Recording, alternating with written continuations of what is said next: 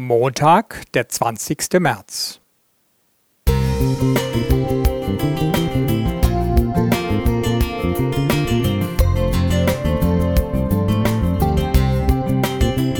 Ein kleiner Lichtblick für den Tag.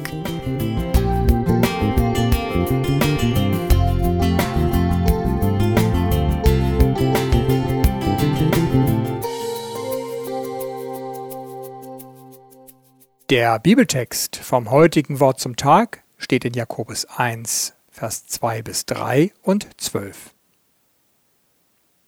Meine Brüder und Schwestern, erachtet es für lauter Freude, wenn ihr in mancherlei Anfechtung fallt.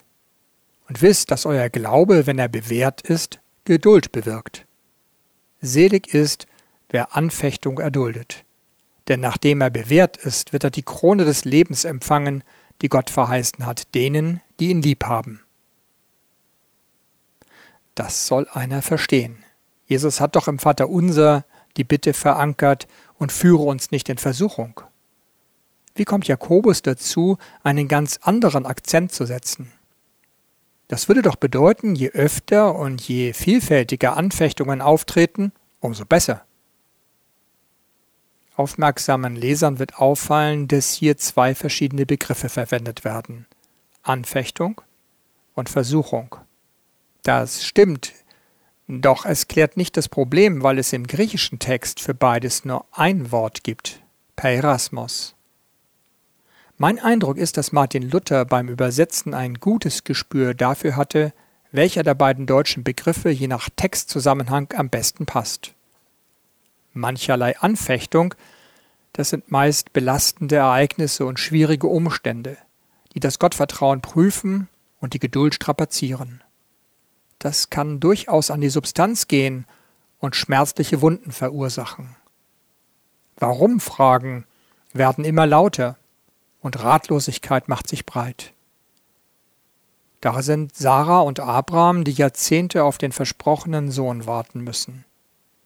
Da ist der schwerkranke Hiob, dem alles genommen wird und dessen Freunde ständig nachbohren, was er denn eigentlich verbrochen habe.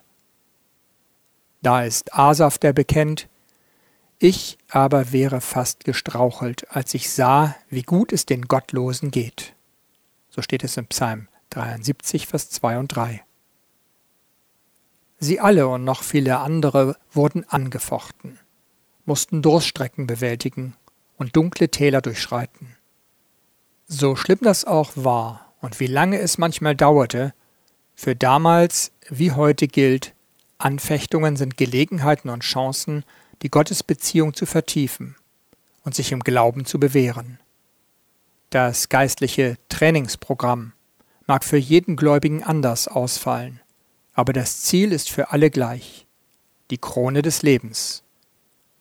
In sämtlichen Anfechtungen dürfen wir wissen, dass uns Jesus, der selbst schwer geprüft wurde, zur Seite steht. Jürgen Schamme Musik